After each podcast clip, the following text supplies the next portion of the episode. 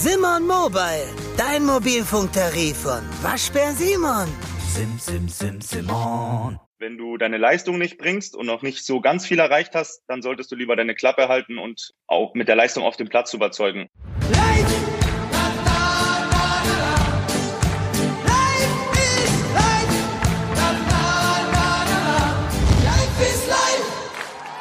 Ja, herzlich willkommen zu Reif ist live. Kapitolstürmung in Washington, Impfstoffwut in Europa.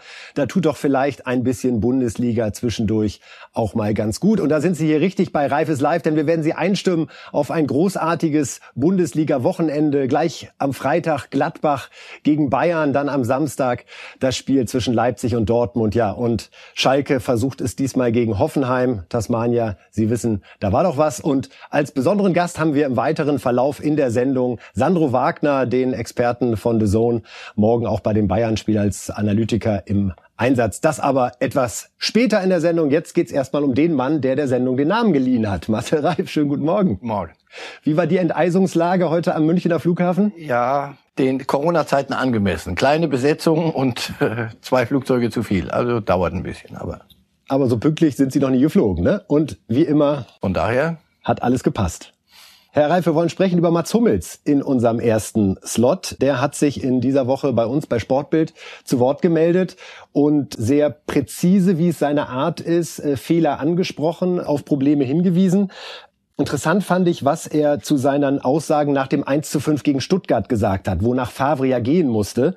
Und da sagte er, das öffentlich zu machen, also die Probleme beim BVB, waren aus meiner Sicht die letzte Patrone. Ich glaube nicht, dass die Aussagen von Marco Reus, der ja auch Kritik geäußert hatte, und mir die Entscheidung der Verantwortlichen, sich von Favre zu trennen, beeinflusst haben. Glauben Sie das? Wenn es die letzte Patrone war, um in diesem mir nicht so ganz, mir so ein bisschen zu militaristischen Bild zu bleiben, wo, wo hat er denn dann hingeschossen mit dieser letzten Patrone? Die Dinge waren länger klar intern. Aber sie so nach außen zu transportieren, war notwendig, damit auch der letzte Zögerer bei der Entscheidung, wir müssen einen Neuanfang irgendwie probieren, auch dann reagiert. Insofern, ja, wenn, wenn ein Reus sagt, wir, wir sind keine Mannschaft, die verteidigen kann, das war die Formulierung, und bei Hummels, wir spielen eine Fußball, so, so kann man nichts gewinnen, das ist dann eindeutig die Verantwortlichkeiten beim Trainer ähm, hinterlegt. Und wenn solche Spieler etwas sagen, dann weiß man, dass das Verhältnis zwischen diesen Führungsspielern und den Jungen, die denen sowieso hinterherlaufen müssen, dass das Verhältnis dann zu diesem Trainer nicht mehr zu reparieren ist. Er sagt grundsätzlich zum BVB, wir spielen zu selten Erwachsenenfußball. So eine Formulierung, die er sich da zurechtgelegt hat. Teilen Sie das? Wie kommt das in der Mannschaft an? Wie bewerten Sie diese Aussage? Na, ich habe hier an der Stelle auch schon öfter gesagt, das ist eins meiner Lieblingsformulierungen, was Dortmund angeht. Das ist oft Kinderfußball. Das ist entzückend und das macht einen Heiden Spaß. Das ist Schulhof und da sprüht's nur so vor wunderbaren Dingen. Aber wenn es dann mal andersrum läuft und diese Dinge nicht funktionieren, dann müssen Erwachsene kommen und sagen, so, pass auf, jetzt, jetzt, wir müssen es doch schon ein bisschen anders machen. Und das Dortmunder Modell mit so vielen jungen Spielern ist ein Modell nicht ohne Risiko. Wenn die die Überhand bekommen und das, das Spiel entwickelt sich dann auf ihre Art und sie dann staunen, was um Himmels Willen machen diese Augsburger, warum machen die da jetzt nicht so mit? Das kann doch lustig werden, wenn wir denen jetzt sechs Stück geben. Die finden es aber nicht so lustig und die halten mal dagegen. Insofern, ja, das ist Erwachsenenfußball. Kann man den lernen, ist für mich die Frage, weil die Mannschaft ist ja in na, erwachsen wird man, indem man ein bisschen älter wird, oder man muss es im Schnelldurchgang mal ein bisschen hören auf die Alten. Und das ganze System muss sich ein bisschen darauf ausrichten. Also man muss Plan B haben, wenn man gegen Mannschaften kommt wie Köln und Augsburg, die, die zu Recht sagen, pass auf das, was ihr könnt, können wir gar nicht. Das machen wir aber auch gar nicht mit, sondern wir machen es jetzt mal so, wie wir es machen. Und jetzt müsst ihr reagieren. Und dann müssen diese Jungen mitkommen und diese Mannschaft insgesamt muss dann gegenhalten. Das Spiel gegen Wolfsburg, ob das schon am neuen Trainer, Übergangstrainer liegt, ja, möglicherweise sogar ja. Dass man ganz schnell sagt, pass auf, das heute wird kein Feuerwerk, sondern das wird auch Arbeit. Und das war kein äh, brillantes Fußballfeuerwerk, Leckerbissen aller Art, sondern da haben zwei Mannschaften sich's auch mal richtig gegeben. Und da waren die Dortmunder da. Und das hat mir oft genug gefehlt. Insofern So kann man erwachsen werden, ja. Wie glauben Sie, kommt das in der Mannschaft an, wenn Mats Hummels immer auch öffentlich so klare Worte findet? Ist das eher so dieses Gott, der, der schon wieder, ne? Der äh, Welterklärer. Oder ist es gut, dass wir einen haben, der uns auch öffentlich immer wieder wachrüttelt? Die Jungen, also die Bellinghams und die Mukokos und sowas, die werden sich, äh, und Sanchos auch, die werden gut daran tun, ähm, sich da nicht zu viele Gedanken zu machen, was da oben die, was, was die von sich geben. Also so ein Marco Reus oder so ein Hummels. Natürlich brauchst du die. Das, deswegen wurde der ja geholt. Also wofür denn sonst? Um eben dann eine Stabilität reinzukriegen und notfalls am, am Zeitpunkt X solche so klar zu benennen, was nicht geht. Und die Jungen, wenn sie das nicht annehmen, dann wäre ja, wäre ja diese Kabine zerrütteter, als wir dachten. Das schien mir nie das Problem zu sein in Dortmund, sondern dass er zwischen diesem Trainer und seiner Art und seinen Schwerpunkten und dem, was, was diese Mannschaft zu leisten in der Lage ist, oder aber was er ihnen nicht gibt, was sie gerne hätten, dass da die Probleme lagen. Insofern Nein, das ist völlig, wenn, wenn er das nicht täte, würde er sich schuldig machen, Hummels. Und macht er sich durch seine Leistung selbst auch unangreifbar, was diese Saison betrifft, oder ist das manchmal ein Problem? Gegentore er hat ja bis auch. auf ein, zwei Spiele hat er das Ganze sehr gut gemacht. Sie haben das System eher auf ihn zugeschnitten mit der Dreierkette dann, weil er ist nicht der Schnellste, er war aber noch nie der Schnellste. Insofern, wenn er Normalform bringt, auch jetzt in seinem Alter normal. Das wird, wird sicher nicht dann so nach oben gehen, aber wenn er da sein Niveau hält, ist er für diese Mannschaft unverzichtbar als Führungsfigur. Insofern ja, wenn er drei Gegentore verschuldet im Spiel, danach dann noch mal eine Grundsatzerklärung abzugeben, ist nicht so gut. Interessant fand ich noch abschließend zu seinem Sportbild-Interview, wie sehr er daran leidet, nicht mehr für Deutschland spielen zu können. Dass ja. er so offen gesagt hat, ja. er kann sich die Spiele kaum angucken, weil er immer noch ja. mit diesem Schock zu kämpfen hat. Also man merkt, glaube ich, da wäre einer mit großem Herz wieder dabei. Falls Jogi Löw denn will, das Thema kommt in den nächsten Sendungen Wenn's sicherlich. Wenn es bessere gibt, dann nochmal auf uns zu. Ja, aber sicher. In gewisser Weise hat Jogi Löw auch mit dem nächsten Thema zu tun, ohne dass er eigentlich der Schwerpunkt ist. Es geht um Mesut Özil, Herr Reif. Seit März bei Arsenal London nicht mehr zum Einsatz gekommen. Muss man ja wirklich sich immer noch mal wieder auf der Zunge zergehen lassen. Äh, jemand mit seinem Talent, mit seinem Gehalt. Seit März kein Einsatz mehr. Jetzt meldet äh, die türkische Nachrichtenagentur DHA, dass es mit Fenerbahce sehr, sehr weit sein soll. Platz fünf gerade in der türkischen Liga. Glauben Sie, dass er da glücklich werden würde? Als Fußballer?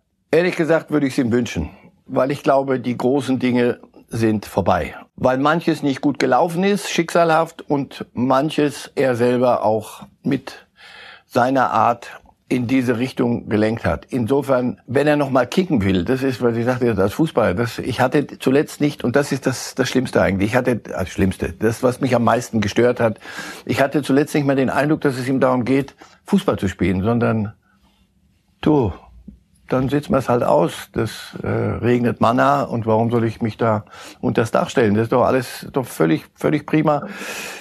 Das habe ich nicht begriffen, dass ein Junge mit, mit dem Talent, das er hat, mit seinen Schwächen, fußballerisch, seinen Stärken, dass der nicht nochmal sagt, so pass auf, dann gehe ich woanders hin. Also Mario Götze haben wir öfter genug hier thematisiert. PSW Eindhoven, lächerlich, Gucken Sie sich den mal an, wie der aussieht, wie der strahlt, wie dem wieder.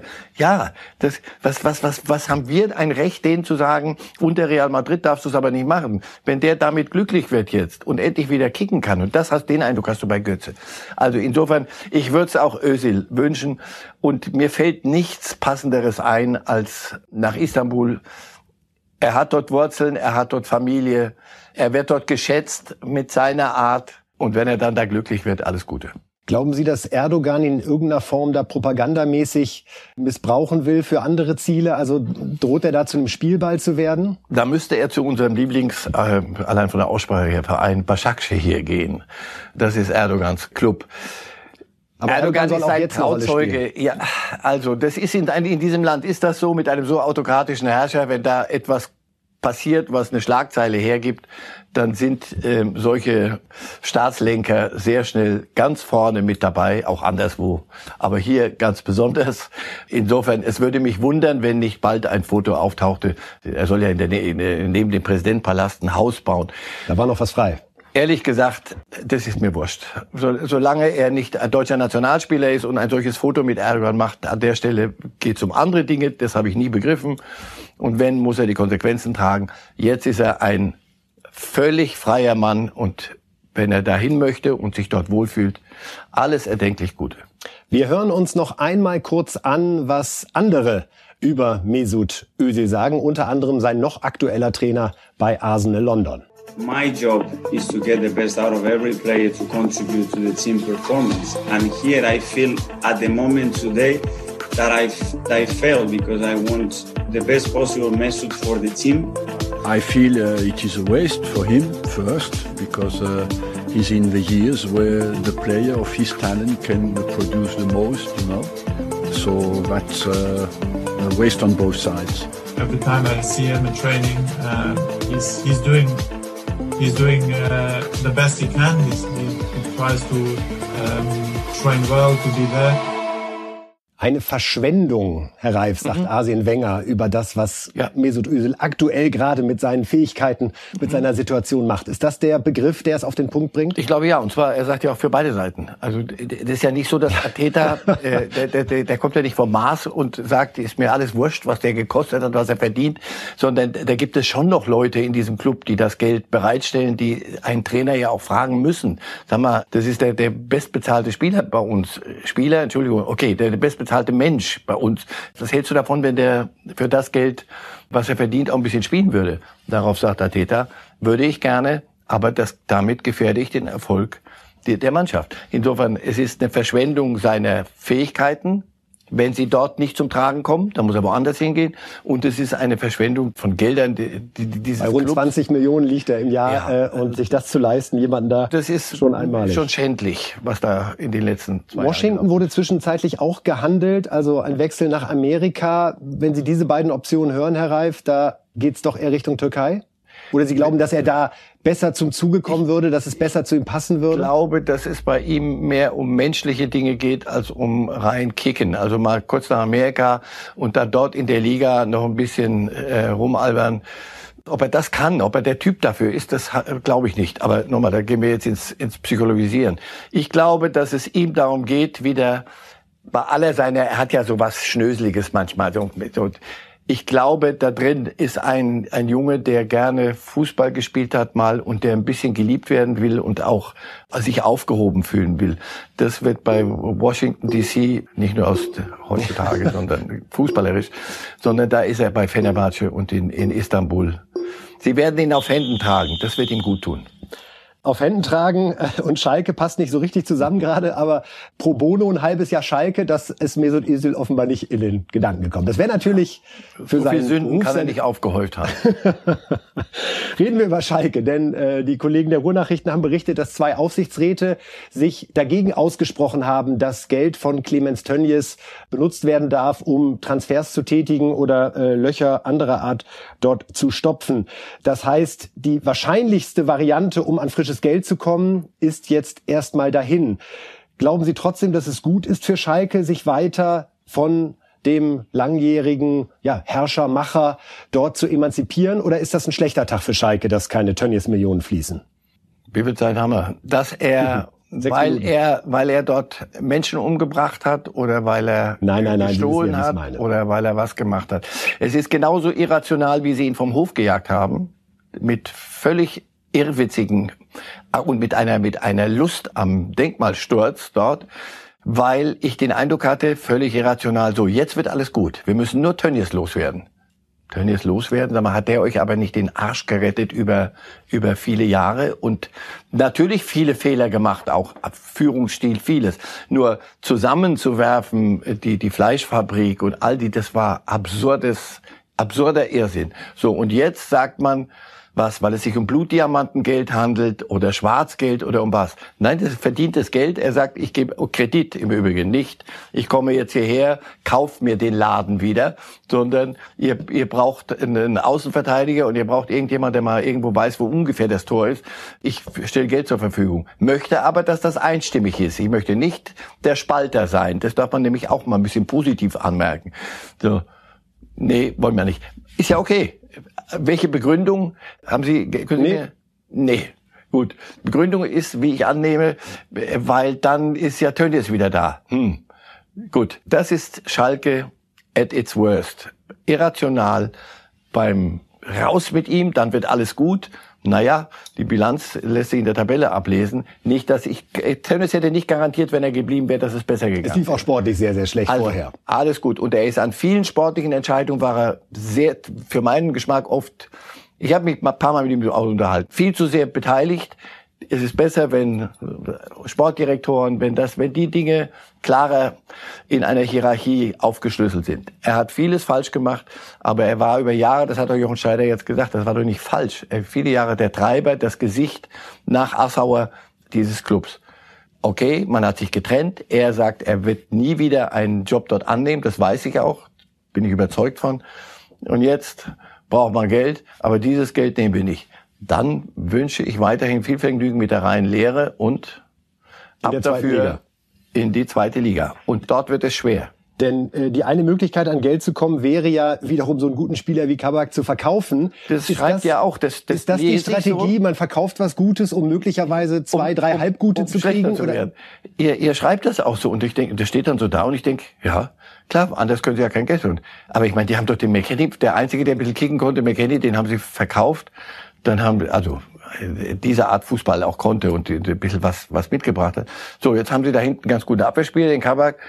Ja, weg mit dem, sonst, sonst kriegen wir ja kein Geld. Geld wofür? Also verstehen Sie, mir fehlt im kann folgen, Moment, ja. wir, wir sollen uns jetzt ernsthaft darüber unterhalten. Ich, mir fehlt so ein bisschen die Sinnhaftigkeit. Ich sag, ich weiß nicht, ich guck da hin und manchmal denke ich, komm, ich will von Schalke nichts mehr hören, da geht's mir so HSV-artig, so wie in den letzten Jahren, da die nicht schon wieder. So, dann guckst du aber, dann guckst du dir das, den, den Fußball an, diese spielen nach einer halben Stunde bei Hertha, alles aus. Und sagst du, damit willst du erste Liga spielen. Wie soll, wie soll das gehen? Über Also äh, Weiser von Leverkusen haben Sie nachgedacht. Möglicherweise wird es jetzt, äh, da er sich verletzt hat, äh, erstmal nichts. Ein Gedanke, den Sie grundsätzlich nachvollziehen können, sich mit so einem Spieler zu beschäftigen aus Schalke-Sicht? Sie brauchen äh, auf der Position jemanden, Au Außenverteidiger. Das, das ist doch eindeutig. Und Sie müssen, glaube ich jetzt, ich dachte auch, warum holen Sie es nicht aus der eigenen Akademie? Warum machen Sie es nicht mit Jungen? Das ist Unsinn. Du kannst dich jetzt in der Situation die Jungen nach vorne schicken, irgendwelche No-Names, das probieren Sie ja mit ein, zwei, mit dem Mittelstürmer, diesem kleinen Amerikaner und dem, dem, dem Tier, dem, dem Innenverteidiger.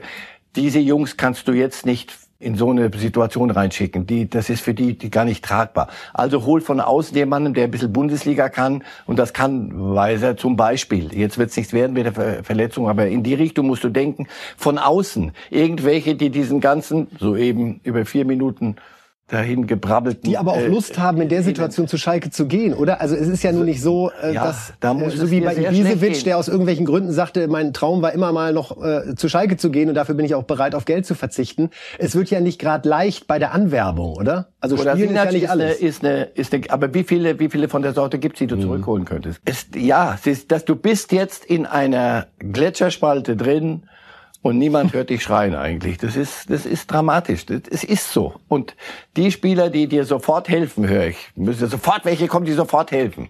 Hm. Die müssen, wie gesagt, wollen, die dies könnten, da, so schlecht kann's dir kaum gehen. Und die anderen, ob die dir dann wirklich helfen, wir werden es doch schon am, am Wochenende sehen. Gegen Hoffenheim wird's hochspannend. Wir kommen nachher zu Ihren Tipps. Die werden wir uns gemeinsam mit Sandro Wagner anschauen, der dann auch in der Sendung dabei ist. Und dann schauen wir, ob der Tasmania-Rekord eingestellt wird. Ja, wenn Sie sagen Schalke in der Gletscherspalte, dann ist äh, Bayern zuletzt eher mit so einem Mount Everest-Gefühl unterwegs gewesen. Das Triple gewonnen, äh, europäischen Supercup eingetütet, deutschen Supercup. Und der Weltpokal soll jetzt als nächstes auch werden. Und dann gucken wir uns die Abwehr an und stellen fest, 21 Gegentore nach 14 Bundesligaspielen. Das kennt Manuel Neuer nicht, seit er zu den Bayern gegangen ist. Ist diese Abwehr trippeltauglich? Wir reden über die Figuren oder wir reden über das System? Sie können sich aussuchen, das ist das Schöne an Ihrer Rolle. Irgendwas Kritisches, Hansi Flick, das ist äh, kurz vor Gotteslästerung. Also muss man sehr ganz leise, ganz leise, das nur anhauchen. Diese Art zu verteidigen, jenseits der Mittellinie, also schon beim Gegner, dazu musst du fürchterlich schnell und beweglich sein hinten, glaube ich. Das ist Boateng in seinem Alter, wenn es dann eng wird mit dem jungen Mittelstürmer wie Burkhardt, der von, von Mainz 05, der bisher noch nicht äh, international auffällig geworden ist. Aber der war schnell und, und kühl am Ende. Da ist furchtbar viel Wiese. Wenn da jemand durchkommt, so, und da reden wir über Mainz 05. Bei Halbzeit steht's 0-2. Aber es kommt ja im April, wenn es dann wirklich ernst wird, kommen ja auch noch andere Kaliber. Mit allem Respekt, selbstverständlich vorbeizuführen, aber es kommt doch dann in der Champions League. Und diese Art, so so hoch heißt das heute, so weit weg vom eigenen Tor zu verteidigen, wenn das überspielt wird und das passiert, Ballverluste wird es immer geben. Also System ändern? Oder ändern, ich, nein, nicht ändern, aber vielleicht ein bisschen entschärfen die, die, dieses hochexplosive Gemisch, was da so passiert. Plus es ist, du hast immer noch keine eingespielte Viererkette, weil die ständig durch Verletzungen und Formschwächen verändert wird. Wer sind Ihre beiden Top-Innenverteidiger bei Bayern gerade? Ist das die Kombination Alaba-Süle, Alaba-Boateng, äh, Hernandez, Alaba, zwei Linksfüße wären das, wenn Sie die Wahl hätten und alle sind fit. Wie sieht Ihre Viererkette bei Bayern aus? Dann ist noch der kleine Kouassi, von dem Sie mhm. zumindest ein Teil völlig überzeugt ist und sagt, das wird ein ganz großer die, die es dann hinkriegen und die, die dann in einer, auch mal in der Staffelung ein bisschen, wenigstens ein bisschen gestaffelt das Ganze angehen, so dass der eine dem anderen Innenverteidiger ein bisschen helfen kann. Dann Außenverteidiger, die auch mal einrücken. So die Tore, wenn wir sich die angucken, das ist absurd. Also da, da kommt der Pavard kommt nicht nach innen. Ja, Pavard, gerade wirklich Völlig in der Krise. Kann das die Lösung sein, dass Kimmich jetzt dauerhaft auf die rechte Position in der Viererkette wieder gehen muss? Das macht er nicht lange mit, glaube ich. Also er wird, er ist ein Typ, der, der vieles mitmacht, weil er weiß, was er dem Club schuldig ist und wo sein Platz ist. Da, da, da mache ich mir die wenigsten Sorgen. Es geht ja nicht darum, dass er aus religiösen Gründen da, da nicht spielen soll, sondern weil er in der, im Mittelfeld unheimlich wichtig ist. Pavard das ist eine der, auch eine der Corona-Folgen dieses Zeitplans. Der hat seine Form verloren. Der hat sie nicht wieder gefunden nach, nach diesem Triple-Sieg. Das wird es geben, der wird wieder kommen, der verlernt ja das Kicken nicht. Er nannte es diese ständigen Verletzungen, weil du in diesem, in dieser Taktung nie auch mal Luft holen kannst. Auch das wird sich irgendwann mal lösen. Süle scheint auch wieder äh, ernährungstechnisch äh, unter uns zu sein äh, und, und fit. Boateng, an guten Tagen sagt man, warum spielt er nicht bei Löw? Und an anderen Tagen sagt man wieder, da siehst du, natürlich äh, nagt irgendein Zahn irgendwelcher Zeiten. Gibt es einen Spieler, wo Sie sagen würden, Bayern noch einmal die Schatulle auf, Upamecano, Leipzig zum Beispiel, versucht ihn für 50, 60 jetzt zu kriegen? Nein. Das führt nein, sofort jetzt, dazu, dass nein, ihr stabiler steht. Das kannst du nicht machen. Das Kichern höre ich aus Leipzig. Die haben es nicht nötig. Upamecano wird im nächsten Sommer zu Bayern gehen. Da bin ich, wer ja, sind Sie fest ja, überzeugt? Bin ich ziemlich sicher. Weil Bayern, weil so Alaba bei Real Madrid oder sonst wo landen wird und bei, bei, und Boateng vielleicht sagt, pass auf, das, was ihr von mir wollt, das kann ich euch so nicht mehr leisten. Dann denke ich, wird, ist Upamecano die eindeutigste Wahl. Und dann haben sie genug. Also jetzt nochmal einen, einen, einen richtigen Kracher da dazwischen zu stellen. Und es läuft, also man muss ja sagen, Bayern München hat ja unter den Titelverteidigern auch europaweit, letztendlich stehen sie am besten da. Ja? sie haben die beste genau. Champions League Vorrunde gespielt. Sie stehen äh, im Gegensatz zu Liverpool gerade gegen Southampton verloren. Ja. Auch in der Liga besser da als zum Beispiel Juve Paris, ähm, in Italien, Juve. Paris. Ja. Äh, alle haben da ihre Probleme. Also Bevor mal, wir die jetzt schwächeln auf ganz, ganz hohem Niveau. Ja. Und ehrlich gesagt, uns ist es ja lieber, die gewinnen 5-2 als so kontrollierte 2 2 zu 0 Spiele. Ne? Bloß da bist du als Trainer, kriegst du natürlich. Pusten. Glauben Sie, dass Flick an, dass das nochmal ein reizvoller Gedanke für ihn ist, zu sagen, irgendwann überrasche ich die Welt, zum Beispiel im äh, Viertelfinale Champions League, plötzlich mit einer ganz anderen Formation. Also nicht so weit hoch, viel tiefer, anders, möglicherweise Dreierkette. Glauben Sie, nein, da rumort es bei Ihnen? Nein, nein. Ich glaube, er, er, es brodelt in ihm, da sagt pass auf, vielleicht muten wir uns ein bisschen zu viel zu. Vielleicht muss ich ein bisschen, schiebe das Ganze mal zehn Meter zurück. Das können ja die entscheidenden zehn Meter sein. Nein, von der, von seiner Grundidee wird er nicht abgehen, wäre auch dumm, weil damit haben sie alles gewonnen, nicht zum Spaß. So. Der Kader, ich dachte, er wäre tiefer, aber jetzt das, oder breiter aufgestellt, aber das, äh, nur, da gibt's das Problem, die, die neu neu gekommen sind, so die Saar, Rocker und so, die müssten spielen, damit sie besser werden. Aber damit sie spielen, müssen sie besser sein. Und das ist so eine Falle, aus der man schwer rauskommt. Insofern kommt bei Halbzeit wieder Goretzka, was nicht die Idee war. Die Idee war, Goretzka, schlaf dich mal aus. Also wir nehmen mit, Upamecano wird im Sommer zu den Bayern gehen und wir freuen uns jetzt, jemanden in unserer Runde zu begrüßen, nämlich äh, Sandro Wagner, Experte bei The Zone und auch Experte natürlich für den FC Bayern. Äh, Sandro, herzliche Grüße nach München. Wo erwischen wir dich? Genau, in München zu Hause. Servus nach Berlin. Herr Reif, grüß Sie. Hallo, Herr Brüggelmann. Wunderbar, sorry, ich bin gleich ins Du gestürzt hier. Machen wir, an der, machen wir an der Stelle äh, einfach weiter. Ja, Sandro, diese Diskussion Bayern-Kader und auch diese Problematik Backup, ja, nein. Du hast die Erfahrung ja gemacht äh, als Backup von Lewandowski ein Jahr lang. Wie ist das? Ja, erstmal zum Kader grundsätzlich ist ja immer eine verschiedene Philosophie von Verein zu Verein. Da hat jeder andere Herangehensweise, andere Herange oder Strategien. Die Strategie, die bei Bayern seit äh, Salihamidzic da das Sagen hat, äh, hat sich da ein Stück weit geändert. Auch mit Marco Neppe als äh, sein Chefscout. Ähnlich, das er aus Leverkusen auch kennt. Sie wollen 15, 16 Weltklasse-Spieler, wollen dann den Kader auffüllen mit guten Alternativen, wie ich es damals war oder wie es jetzt Choupo-Moting ist, wie es ein Saar ist und dann hast du nämlich auch Platz für junge Spieler, die du immer wieder aus dem Nachwuchsleistungszentrum auch einbinden kannst. Und das ist ganz, ganz wichtig. Du kannst den Kader nicht füllen mit 20, 25 Weltklasse-Spielern, auch wenn es die Öffentlichkeit fordert und auch fördert, sondern musst für dich eine Philosophie herauskristallisieren und dementsprechend auch handeln. Und äh, ich finde, Bayern macht äh, hervorragend und das nicht nur, weil ich ein Sympathisant dieses Vereins bin, sondern ganz objektiv es ist der einzig richtige Weg, auch wenn man sich die aktuellen äh, Umstände anschaut, die Corona-Umstände, die finanziellen Umstände, musst du der Jugend eine Chance geben und der Jugend gibst du nur eine Chance, wenn du den Kader nicht aufblößt mit zu viel Weltklasse-Spielern. Sandro, jetzt äh, haben wir uns auch die Abwehr gerade mal angeschaut. Marcel Reif hat auf dieses sehr hohe Stehen verwiesen. Glaubst du, dass man ja. das jetzt in Europa mit so einer offensiven Abwehr nochmal hinbekommt und den Henkelpott vielleicht tatsächlich ein zweites Mal holen kann? Unabhängig von der, von der Systemfrage oder von der Philosophiefrage ist es äh, jedes Jahr schwer für Bayern München den Henkelpot zu holen. Sie haben die Chance auch dieses Jahr wieder, aber man sieht natürlich das System, das sie spielen, das sie seit der Übernahme von Hansi Flick spielen, ist sehr, sehr hoch, sehr, sehr pressinglastig. Man sieht es auch in Liverpool, man sieht es bei RB Leipzig. Das hohe Pressing ist natürlich auch wieder immer ein Stück weit anfällig. Nur man hat es gesehen, wenn es gegen die großen Kracher geht in der Champions League oder auch letztes Jahr im Halbfinale, im Finale, dann ändern sie das ein Stück weit. Dann wird die Kontersicherung, die Restverteidigung wird einfach dementsprechend verbessert, sensibilisiert und natürlich ist das wichtig. Man darf die Innenverteidiger jetzt nicht zu sehr in den Fokus stellen und als, als und die Schuldzuweisungen zu deutlich machen, denn das ist ein Gesamtkonstrukt. Da geht es um die Sechser, da geht es um die Achter, um die Rechts- und Linksverteidiger.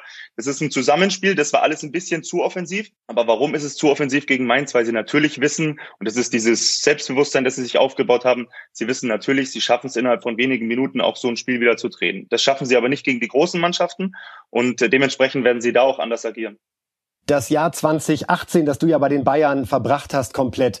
Hast du da schon gespürt, was sich da gerade bei Josua Kimmich an persönlicher Entwicklung anbahnt, was ja dann letztendlich mit dem Kalenderjahr 2020 seine Krönung gefunden hat? Wie ist der im Training in der Kabine damals gewesen?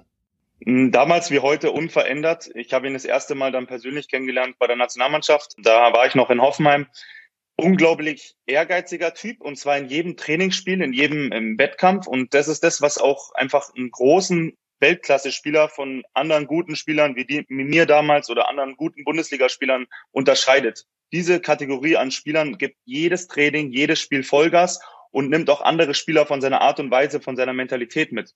Und diese Entwicklung auch für sich selber, dieses Standing, ähm, hat er jetzt erreicht und das spürt er auch, dass sein Wort auch Gewicht hat, auch in der Mannschaft Gewicht hat. Die letzten Jahre oder in seiner Anfangszeit hat er alle jungen Spieler mitnehmen können, hat die auch immer wieder überzeugt.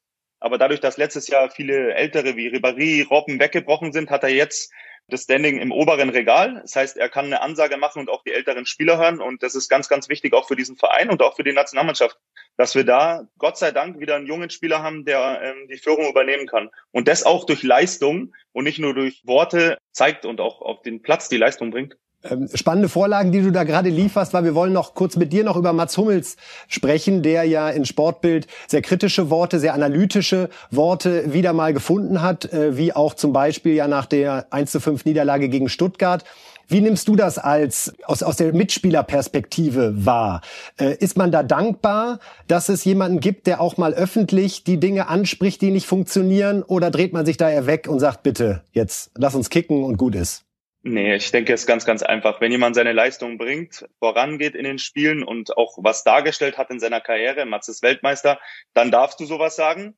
Wenn du deine Leistung nicht bringst und noch nicht so ganz viel erreicht hast, dann solltest du lieber deine Klappe halten und auch mit der Leistung auf dem Platz überzeugen. Aber Mats hat dieses Standing und hat diese Leistung gebracht und kann sich das herausnehmen. Und ich finde es sehr, sehr angenehm, dass nicht nur von den Chefs oder von dem Trainer oder von den Vorgesetzten Ansagen kommen oder die Marschrichtung kommt, sondern einfach von innen heraus, von der Mannschaft, von einem Führungsspieler auch mal gewisse Worte angesprochen werden. Hat eine ganz andere Wertigkeit und eine ganz andere Power, medial und vor allem auch intern an den einen oder anderen Spieler.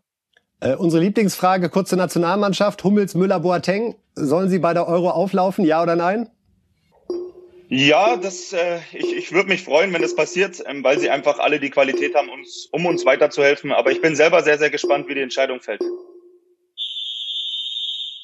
Also wirklich auf den Schlusspfiff äh, durch die Themen marschiert. Wir freuen uns, dass du in der Sendung jetzt bitte noch dabei bleibst, denn wir kommen jetzt immer ja, zu der Lieblingsübung von Marcel äh, Reif. Wir schauen uns nämlich seine Bundesliga-Tipps an und sind auch da noch mal gespannt, äh, was du äh, zu einzelnen Partien zu sagen hast. Und wir fangen hier nämlich an mit Gladbach gegen Bayern, äh, live bei den Kollegen von The Zone mit dir als Experten. Da sagt Marcel Reif, Auswärtssieg. Was sagt Sandro Wagner? Ja, ich bin bei Herrn Reif. Ich bin fast immer bei, bei Herrn Reif und denke auch, dass sie ähm, dieses Spiel gewinnen werden, weil sie sich jetzt auch diese Kritik zu Herzen nehmen. Ich denke, das wird ein anderer Auftritt, gerade was wir angesprochen haben mit Restverteidigung, mit der Kontersicherung, wird das nochmal sensibilisiert. Und Klappach ist nicht ganz so stabil die letzten Wochen gewesen, hat auch mit Tyram einen sehr, sehr wichtigen Spieler jetzt verloren durch eine Sperre. Das heißt, ich denke, Bayern wird sich durchsetzen, aber natürlich die Schwächen der Bayern sind die Stärken von Gladbach, gerade das tiefe Spiel, die Schnelligkeit, das sind die Waffen von Gladbach. Es wird ein sehr, sehr interessantes Spiel morgen. Äh, Herr Reif, äh, Sie haben auf Bayern Sieg getippt. Glauben Sie traditionell der neunte Rückstand in Serie? Sie haben ja 2 zu 1 für die Bayern gesagt. Also gibt es wieder ein frühes 1-0 für Gladbach und dieser unfassbare Lauf der Bayern des Aufholens geht weiter? Es wäre schade, wenn nicht. Da hätten wir, hätten wir nichts zu analysieren mehr. Es, es kann so passieren.